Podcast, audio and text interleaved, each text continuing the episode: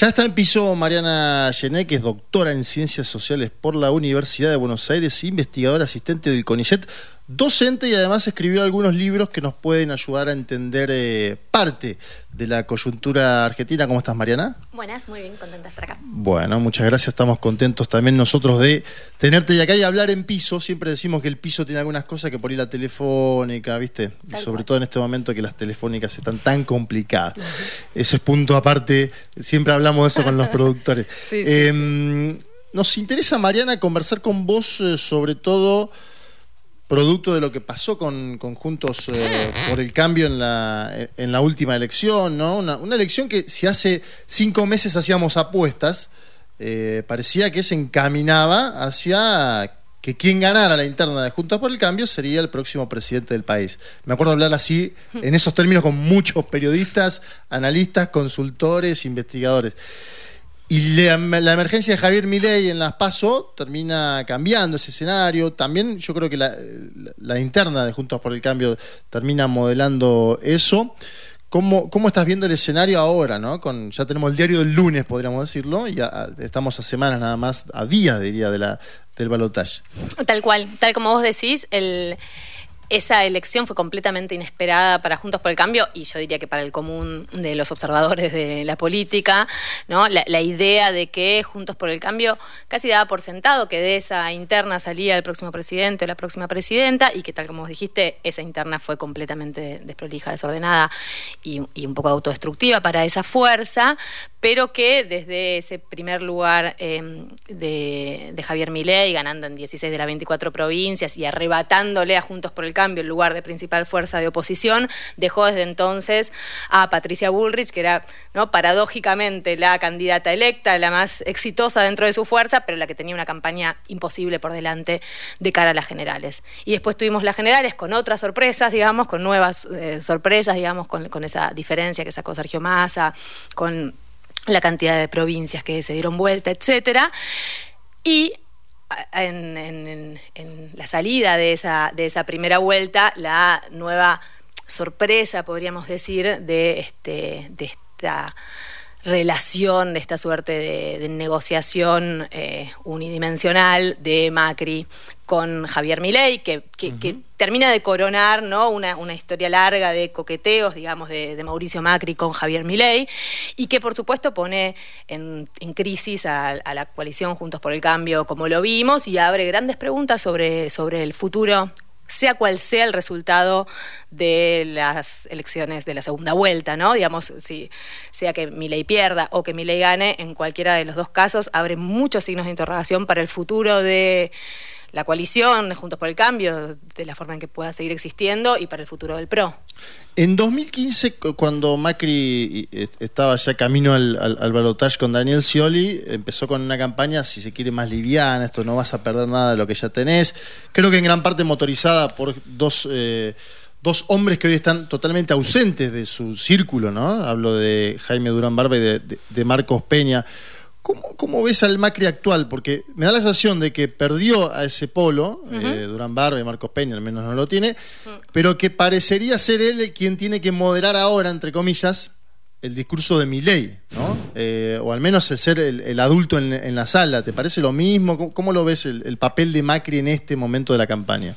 Sí, tal cual. Por un lado, la ausencia, diría yo, de Marcos Peña y de Durán Barba, pero Marcos Peña especialmente, ¿no? Se notó en esa campaña tan poco profesional, tan desordenada, en esa interna tan caótica que tuvo eh, Juntos por el Cambio entre Patricia Bullrich y Larreta, en la cual, digamos, era, era eh, asombroso ver hasta qué punto los políticos que competían no se daban cuenta que estaban poniendo en peligro la marca en común, digamos, ¿no? Y ahí realmente faltaba la figura de alguien que ordenara.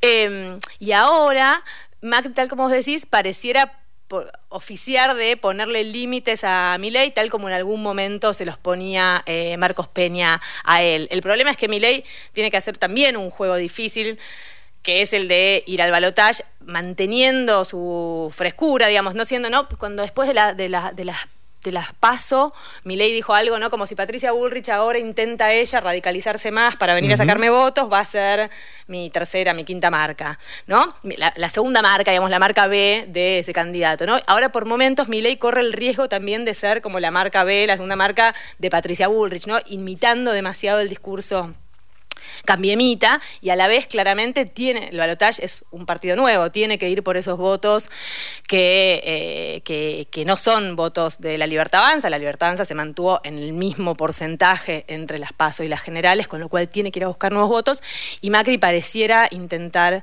hacer ese trabajo, ¿no? Paradójicamente, Macri está mucho más presente ahora en la campaña de Milei que lo que le estuvo en la campaña de Patricia Bullrich, ¿no? Claramente tiene un interés muy particular en, en apoyar a ese candidato y en lograr que esa apuesta le salga bien.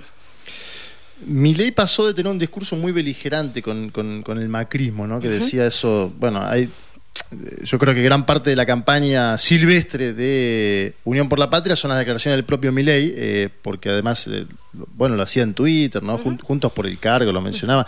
Hablaba de kirchnerismo de buenos modales. Y ahora necesita esos votos. Sin embargo, por lo que vemos en las primeras encuestas de opinión pública, buena parte de los votantes de Juntos por el Cambio lo apoyaría. Se habla de 7 eh, de, cada 10, lo cual daría un balotaje competitivo, como vienen siendo los balotajes competitivos en, toda América Latina y el Caribe en los, últimos, eh, eh, en los últimos años. Y hay algunos consultores que dicen que eh, si se discute más mi ley, es más probable que gane masa. ¿sí? Y si se discute más masa o el gobierno, este gobierno de Alberto Fernández, sobre todo la inflación, etcétera, es más probable que gane mi ley. ¿Cómo estás viendo estas semanas que quedan? Obviamente estamos, eh, ya lo decimos, ¿no? Con un escenario creo más ajustado de lo que se preveía con la euforia tras las generales ¿no? del 22 de octubre. Tal cual. Creo que, la, que esa euforia tenía que ver con la remontada, digamos, ¿no? Igual había sido una remontada incluso mayor que la que, la que había tenido Macri entre la PASO y las generales de 2019, que había tenido esa épica para, para Juntos por el Cambio, de las marchas si se puede, etcétera. Esta, remontada fue mayor y además dejó a Massa en primer lugar, con lo cual parte de esa euforia era entendible, pero también eh, ya en ese momento había algo de eso que se notaba como apresurado, digamos, en el sentido de que...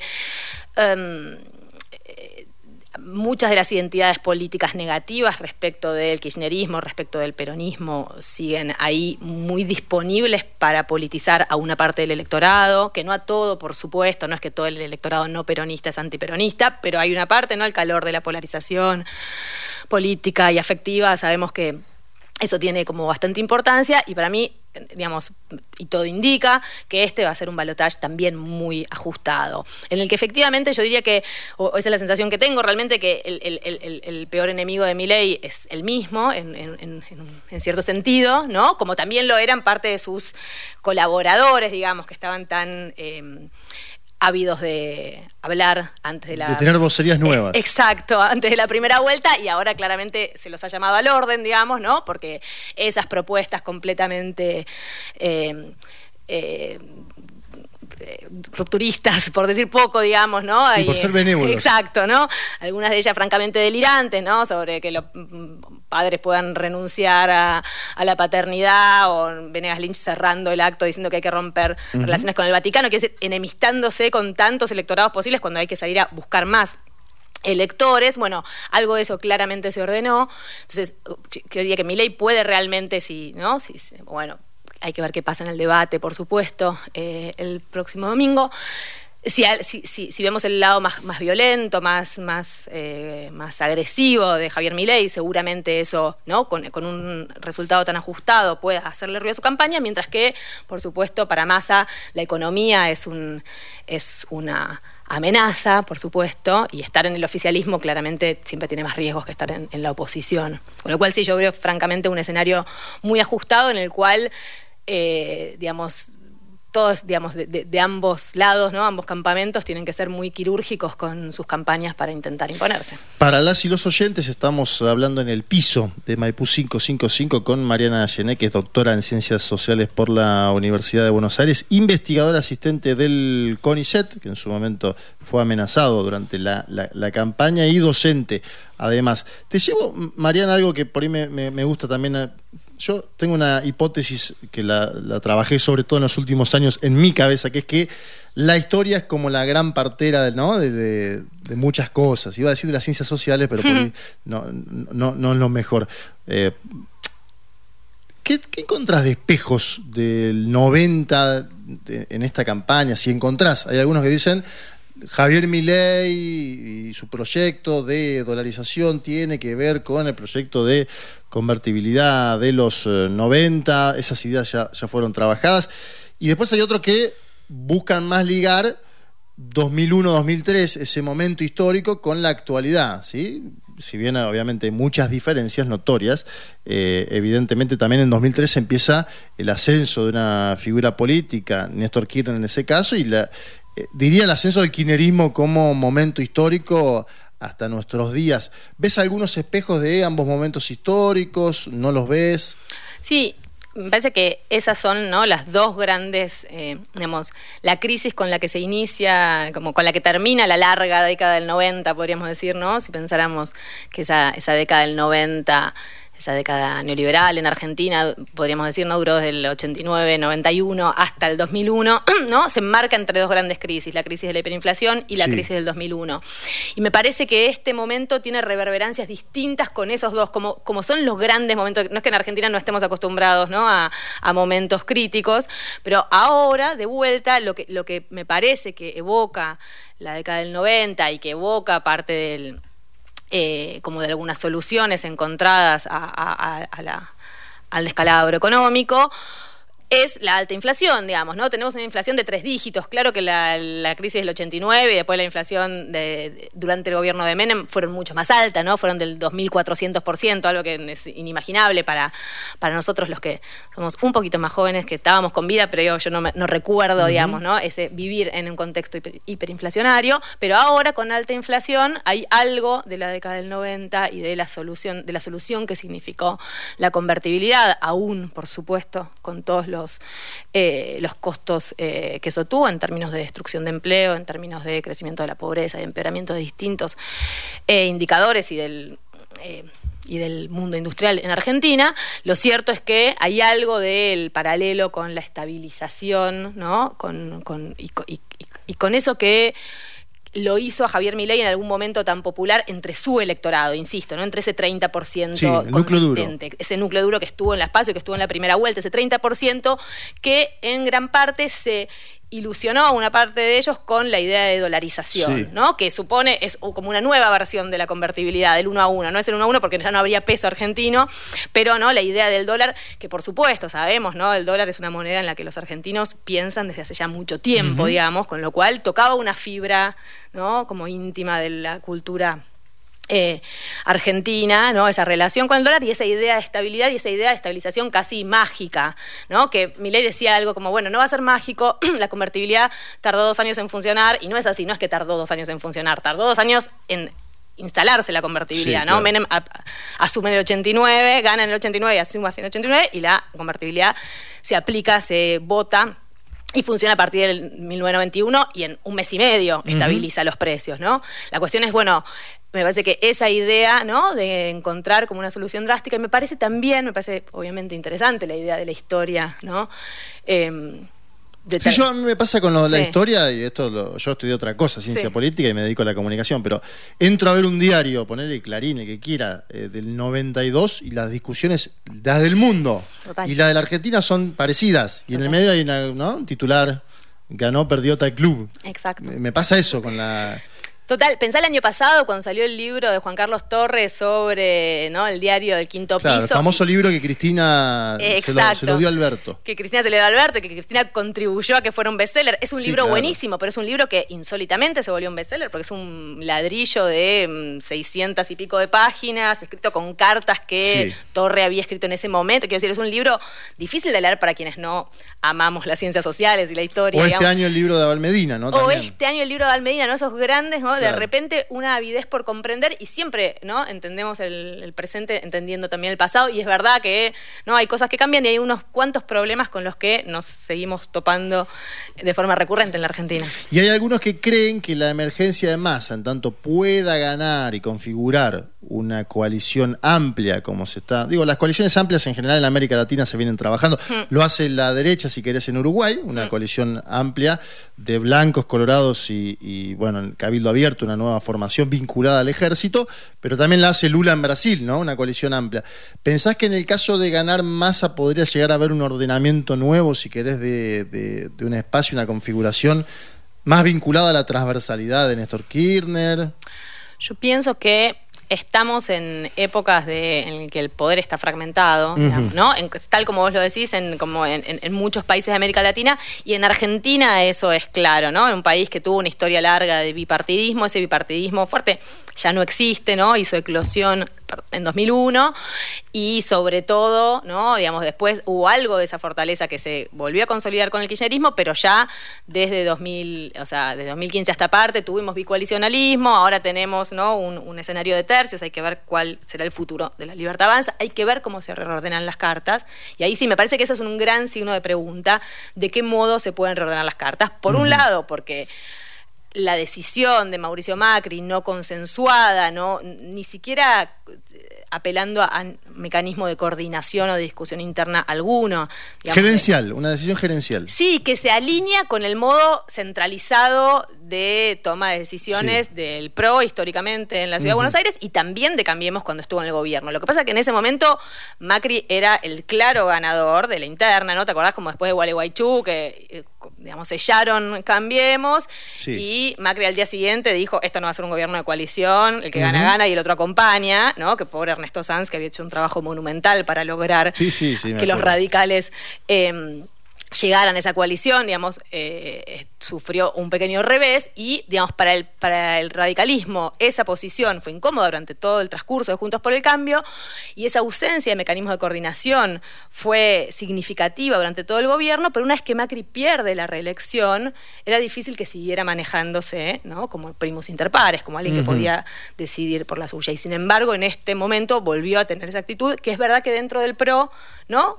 La lucha por la sucesión no se dio de forma muy ordenada y no se dio dejando un nuevo liderazgo muy claro, justamente porque, por lo que decíamos al principio, porque quien ganó la interna luego no logró imponerse como candidata a presidenta muy eh, victoriosa, sino que se quedó fuera del balotaje. Entonces Macri sigue siendo el máximo referente dentro del PRO y se maneja de esta manera, con lo cual Juntos por el Cambio en el futuro es un signo de interrogación y puede haber, ¿no? Si Macri quiere que parte de eso se vaya a, a estar más cerca de la libertad avanza, eh, y puede haber otra parte que es quede más disponible para nuevas alianzas. Me parece que eso va a ser el camino que vamos a ver. Depende quién de los dos candidatos gane.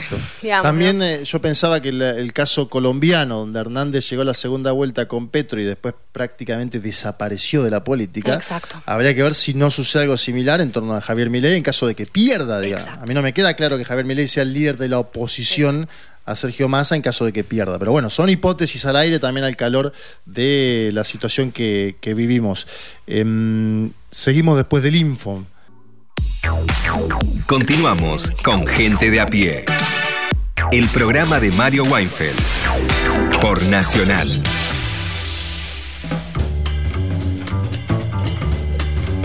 16, 6 minutos, esto sigue siendo gente de a pie y recordamos que estamos convocando a los oyentes a que nos propongan temas para musicalizar el próximo jueves. Ustedes ya saben, tienen el WhatsApp de la radio 113870-7485 o el contestador de voz 0810-222-0870 para dejarnos su mensaje, para pedirnos su música para el día jueves. Ahora, claro, Juan Manuel Carg y nuestra invitada Mariana Allené, aquí presente, continúa.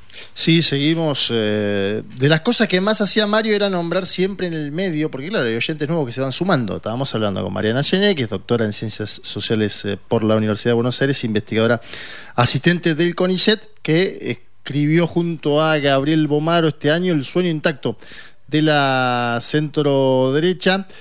Veníamos hablando un montón de cuestiones en el corte, obviamente, porque son días donde eh, aflora la política. Em, y mencionábamos algo que tiene que ver con el peronismo y la conducción.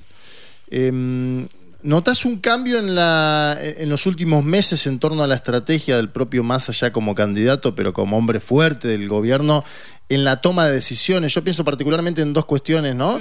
El tema del petróleo, eh, de las petroleras, eh, el, el conflicto que hubo con la nafta, que además le impactó electoralmente de acuerdo a una encuesta que vi, bueno, eh, él toma la decisión de decir, bueno, si no solucionan este tema el miércoles, no van a sacar barcos de exportación, el tema se solucionó, eh, o al menos lo que sabemos, y después el dólar, ¿no? Que justo eh, comentábamos que estamos en Maipú 555, muy cerca de la calle Florida, una calle donde estaban las conocidas cuevas, ¿no? O, o, quienes vendían, pasabas hace cinco meses y era cambio, cambio, cambio, y hoy no están esas voces y hay funcionarios de la FIP. ¿Pensás que hay una conducción detrás de estas decisiones, estas medidas? ¿Cómo, cómo evaluás el, peronismo que, que encarnaría Massa en esta elección?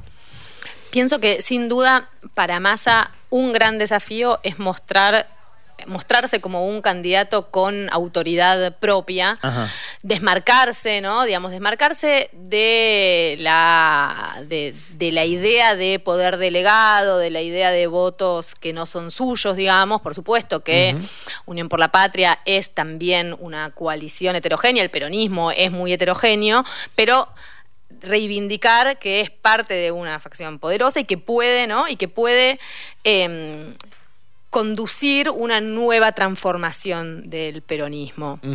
Eh, y que pienso que si hay algo que se condena en este país, que es un país fuertemente presidencialista, aun cuando sea ahora un país de coaliciones y no un país bipartidista, sigue siendo un país fuerte, fuertemente presidencialista, es un presidente débil, ¿no? Un presidente con poca autoridad, con poca capacidad de decisión y que por eso Massa muestra, ¿no? Hasta qué punto está dispuesto a tomar las riendas, a distinguirse, digamos, de esa idea de poder delegado y también a dar cuenta, podemos decir, ¿no? de que conoce la botonera del Estado y su poder para negociar con distintos actores o para imponerse sobre ciertos actores a veces cuando hace falta y defender, no escenificar esa capacidad de, de autoridad, de conducción también, y que me parece que es algo que tiene claros eh, efectos sobre sus electorados, digamos, ¿no? Si, ¿no? si no demostrara eso, si no hiciera esa performance de autoridad tan clara, me parece que sería difícil que fuera competitivo en este contexto.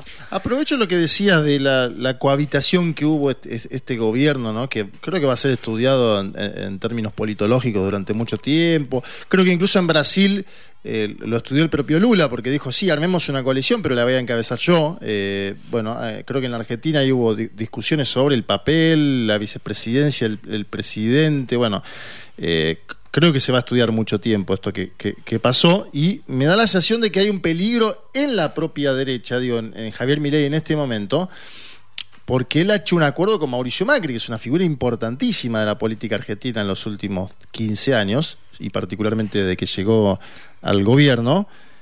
¿Pensás que es posible que le pase algo así de cohabitación en caso de que, bueno, por lo que conocemos, habría seis ministros más ligados a Mauricio Macri en una estructura de ocho ministerios, digamos? ¿Pensás que puede sucederle algo así a Javier Milei de quedar preso de una cohabitación con una persona, si querés, más fuerte que él en términos eh, políticos en el país? Pienso que sin duda ahí Javier Milei tiene digamos, encuentra en la figura de Macri una solución que necesita desesperadamente, podríamos decir. Como el agua en el desierto. Claro, ¿no? O sea, la Libertad Avanza se creó en 2021, presentó listas solamente en la ciudad de Buenos Aires, sacó el 17% de los votos, es cierto, pero solo en la ciudad de Buenos Aires. Eh, y después, dos años más tarde, se nacionalizó de forma meteórica, ¿no? Armando listas de forma desordenada, ¿no? Alquilando sellos partidarios, o sea, no, no, no de forma más o menos orgánica o de forma más o menos eh, cohesionada, sino con muchos candidatos que estaban en las listas y que Javier Milei ni siquiera conocía, podemos decir, fruto de acuerdos de muy distinto tipo y sin poder, ¿no? Presentando listas a senadores y diputados, bueno, a senadores donde donde se elegían en 23 de las 24 provincias. Ni siquiera no hubo una de esas provincias en Santa Cruz en la que no tuvo lista de legisladores nacionales. Para decir que realmente su fuerza política es, digamos, una construcción partidaria particularmente endeble. Y sus Infiltrable, dijo Macri, ¿no? Sin duda, ¿no? O sea, porque muy frágil, no, hay ninguna duda, digamos, todo lo que pasa cuando alguien tiene mucho éxito y entonces, por supuesto, hay muchos que están dispuestos a sumarse, pero si ese éxito desaparece, esos que se sumaron se pueden ir muy rápido. Y, por otra parte, tiene muy pocos elementos que den cuenta de su capacidad de gobernar. Entonces, ¿quién podía darle gobernabilidad? ¿no? Gobernabilidad en muchos sentidos, coaliciones sociopolíticas, ¿no? Vínculos con distinto tipo de actores que hacen falta para gobernar, no solo además tener poder en la Cámara de Diputados o tener algún gobernador afín, etcétera. Entonces, Macri era una solución en ese sentido, ¿no? Era un factor de gobernabilidad que lo hace verosímil ante el electorado para esta segunda vuelta, ¿no? Por un lado, limar ese costado más disruptivo, más agresivo del que veníamos hablando antes de la tanda, y por otro lado, dar la impresión de que puede gobernar un país tan difícilmente gobernable como la Argentina. Entonces, en ese sentido, su solución, pero también es su problema, sin duda alguna, porque por momentos desdibuja un poco su figura, digamos, ¿no? Ahora incluso como Macri pareciendo como estando tan presente en su campaña, ¿no? Hay que estar todo el tiempo aclarando qué se acordó y qué no, y es muy poco claro, sin duda, qué es lo que se acordó en esa reunión en Acasuso y qué cosas se siguen negociando. Y si acaso llegara al poder, no, esta idea de cohabitación que vos traías, sin duda sería un gran desafío, ¿no? Ser un presidente fuerte a la vez bajo la sombra de un expresidente, de su partido, de sus cuadros para gobernar. Realmente ahí también veríamos un experimento insólito en la historia argentina, entre todo lo que tiene de insólito este candidato, digamos, pero si fuera caso presidente, ese esquema de gobernabilidad sería sin duda muy, muy complejo. Hay una apelación que viene haciendo eh, la Libertad Avanza, por ahora no de forma tan sostenida, al menos no a la, a la Cámara Electoral en sí, aunque hubo un cuestionamiento por, por una cuestión peculiar de un tuit, bueno, que tiene que ver con el algo que Francos eh, llamó microfraude, fraude, y, yo pensaba que estas experiencias de extrema derecha, si bien no son todas equiparables en el mundo, esto siempre hay que decirlo, tiene que ver con las condiciones particulares de cada país, pero Donald Trump se va de Estados Unidos denunciando un fraude, no, no comprobado, hay que decirlo, no comprobado, porque no, no existió fraude en esa elección, la ganó Joe Biden, ninguna misión electoral en los Estados Unidos de América dijo que hubo fraude, pero él se va diciendo ganamos nosotros la elección y después viene la toma del Capitolio, el 6 de enero del año 2021. Y en Brasil pasó algo similar, porque Bolsonaro venía cuestionando el sistema de voto electrónico, paradójico, sistema de voto electrónico que lo eligió él durante 21 años como eh, diputado y que después lo eligió presidente y que después eligió a, una gran bancada en la Cámara de Senadores y de Diputados, pero él dice que, bueno, hubo fraude y vino también el asalto a los tres palacios. Ajá. Eh, ¿Esto no abre antecedentes eh, bien eh, peligrosos en Argentina? Ya, sea en esta elección particular, digo, en caso de que la gane por ahí Sergio Massa, por un número como los que estamos mencionando, 52 a 48, 51 a 49, o incluso más adelante, viste, considerando que el propio Milei sea presidente y en algún momento tenga que hacer lo que hacen los presidentes, que es perder elecciones también, ¿no? Exacto. ¿Ves ese escenario posible? ¿No son cuestiones que hay que dejar eh, analizar cuando pasen o no pasen?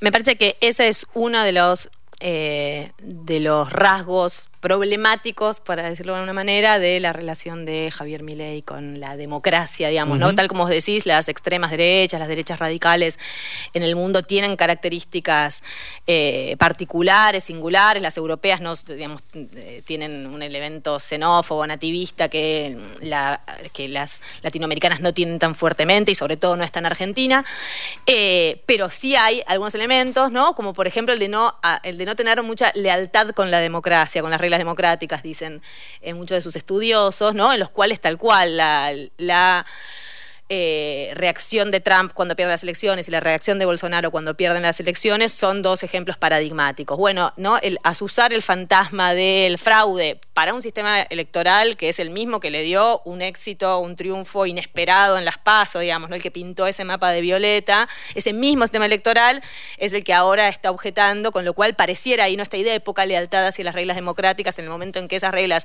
no funcionan como me conviene a mí, entonces las objeto.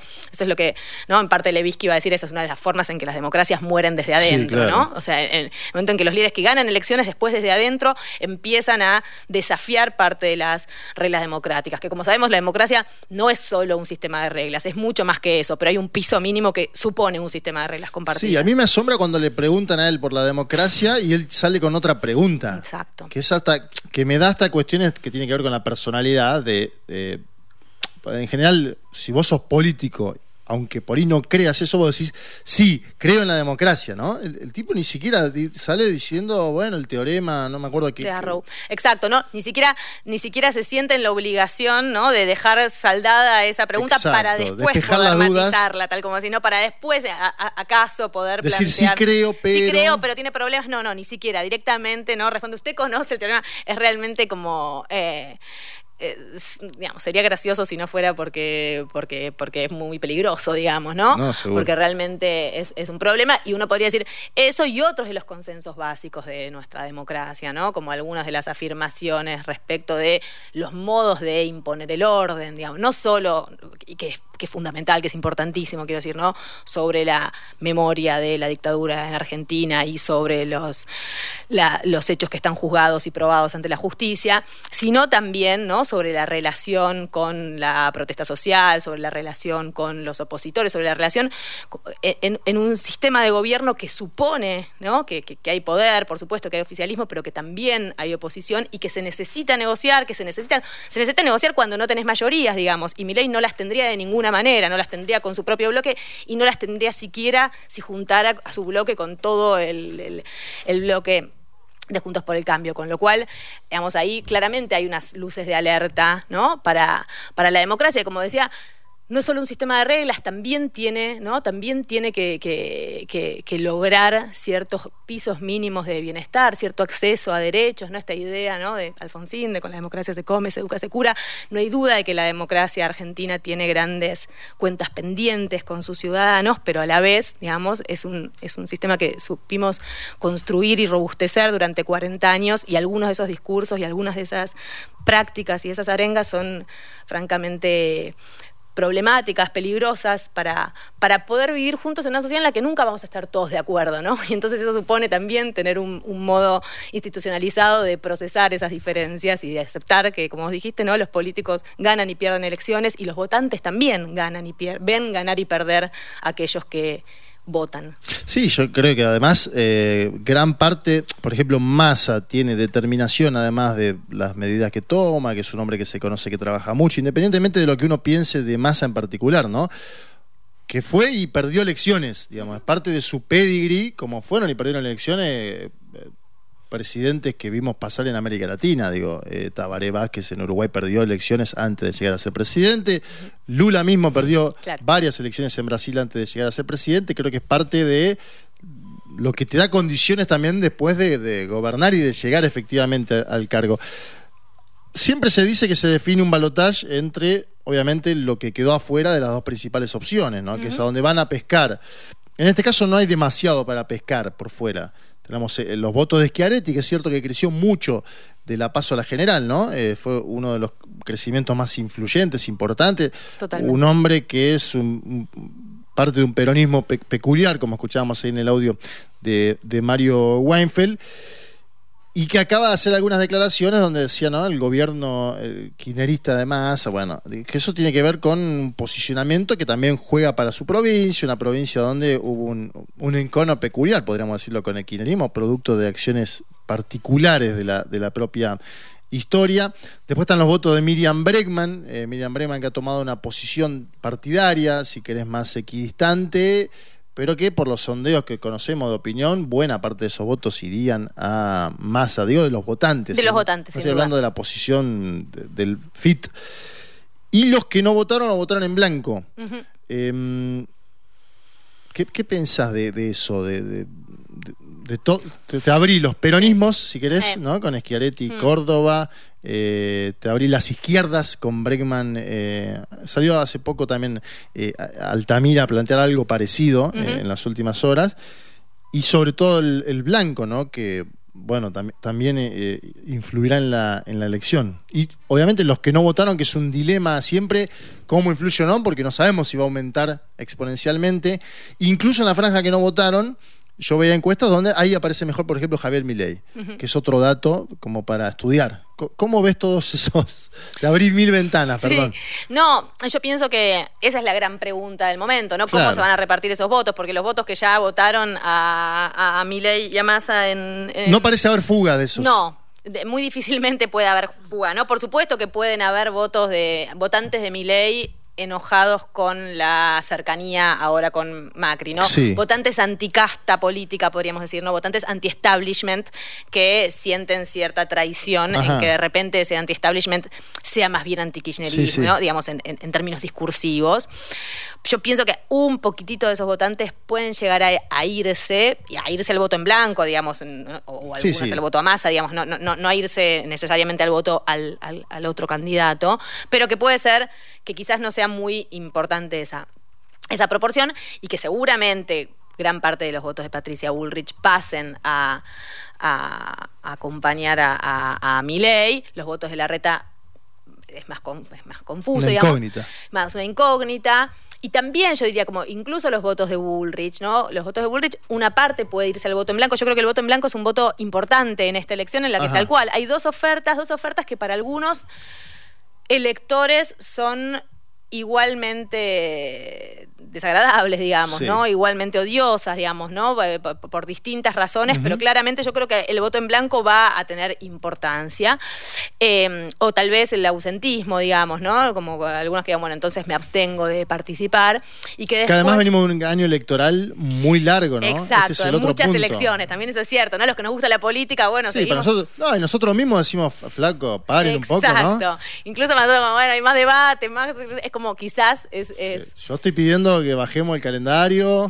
claro, exacto. Bueno, imagínate para quienes realmente sienten mucha más distancia respecto de la política, puede haber, ¿no? Eh, a quedarse en la casa. Claro, puede haber un efecto de desafección. A la vez es cierto que una segunda vuelta también tiene la intensidad de, ¿no? de que todo se, define ahí, digamos, que ahora ya no hay. Se está discutiendo, digamos, yo entro al lugar a comprar comida y están discutiendo política, están diciendo el loco es, el loco. Bueno, algo hay, digamos. Exacto, algo hay.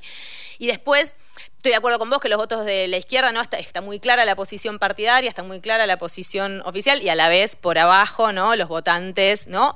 Yo creo que ahí va a depender un poco de cuán, de cómo vean el escenario, digamos. Si ven un escenario, si, si, percibieran un escenario que ya está jugado, ¿no? Y que más allá es presidente, entonces quizás se permitirían un voto en blanco o correrse, digamos, ¿no? De, dar su voto a un candidato en el que no confían. Si en cambio esa elección está peleada, como efectivamente está, probablemente no quieran votar en contra de mi ley. ¿no?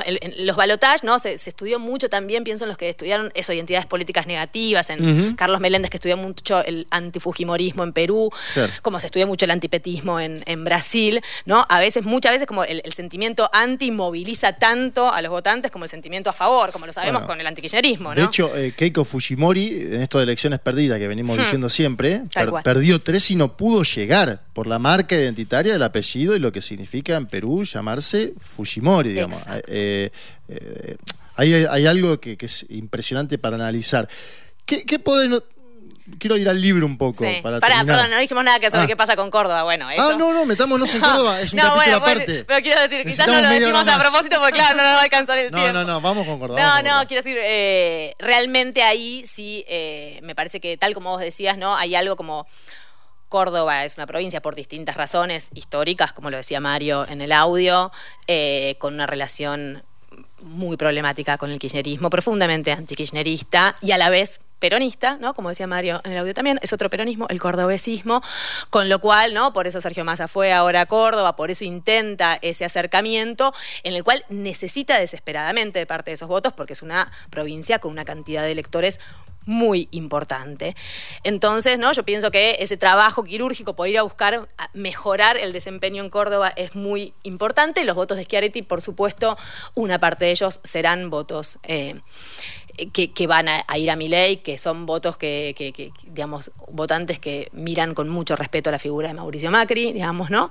Em, Y en lo que pasa con los votos de Schiaretti en otras provincias, en las que también tuvo muy buen desempeño, en Santa Fe, en Salta, etcétera, me parece que está mucho más abierto y que ahí eh, probablemente en esta coyuntura Massa pueda ir a, buscar aparte esos votantes. Si yo la, transferencia de voto que vi de Zapata le daba bien a Massa. Lo que pasa que, bueno, a, Massa le da mal la de Juntos por el Cambio, ¿no? Que siete de cada diez van hacia Milley, lo cual tiene también que ver con el acuerdo que han hecho eh, público. Te iba a preguntar del libro, porque, claro, el libro es el sueño intacto de la, de la centro derecha y me imagino que cuando sale estaba más pensado para este escenario que barajábamos antes, un escenario donde eh, por ir el, todavía jefe de gobierno tenía grandes chances de mm, bueno, me acuerdo del spot famoso del Faro, él asomaba como, ¿no?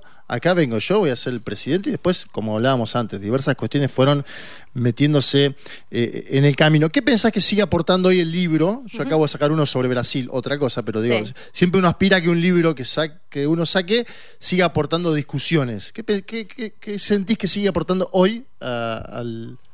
Y ya nos vamos. Bien, eh, uf, entonces, te voy a tratar de decir corta. Es verdad que no, que eh, el libro es un gran libro sobre el gobierno de Cambiemos, sobre las posibilidades y los límites de un proyecto de derecha en Argentina, sobre los actores de apoyo y los actores de veto, los actores de bloqueo a ese proyecto que fue el de Macri, con lo cual también nos sirve para entender el presente, si acaso hubiera un gobierno de Milei para entender cuánto, cuán difícil es construir coaliciones sociopolíticas robustas para hacer avanzar un programa de, derecha en Argentina. Y también, ¿no? Mira el devenir, también la transformación de Juntos por el Cambio después de salir del poder y esas apuestas tan distintas que fueron haciendo Larreta y Patricia Bullrich al calor también del nacimiento de esta derecha radical que fue traccionando el partido más hacia la derecha. Es cierto que ese sueño ya no está tan intacto, ¿no? Eh, y, que, y que esa coalición que parecía tan consistente, tan robusta, que había logrado mantenerse después de la derrota, ahora está francamente en crisis. Muchas gracias Mariana Gené, doctora en Ciencias Sociales por la UBA, investigadora, asistente del CONICET y docente por estar acá en Gente de API y ayudarnos a pensar. Gracias.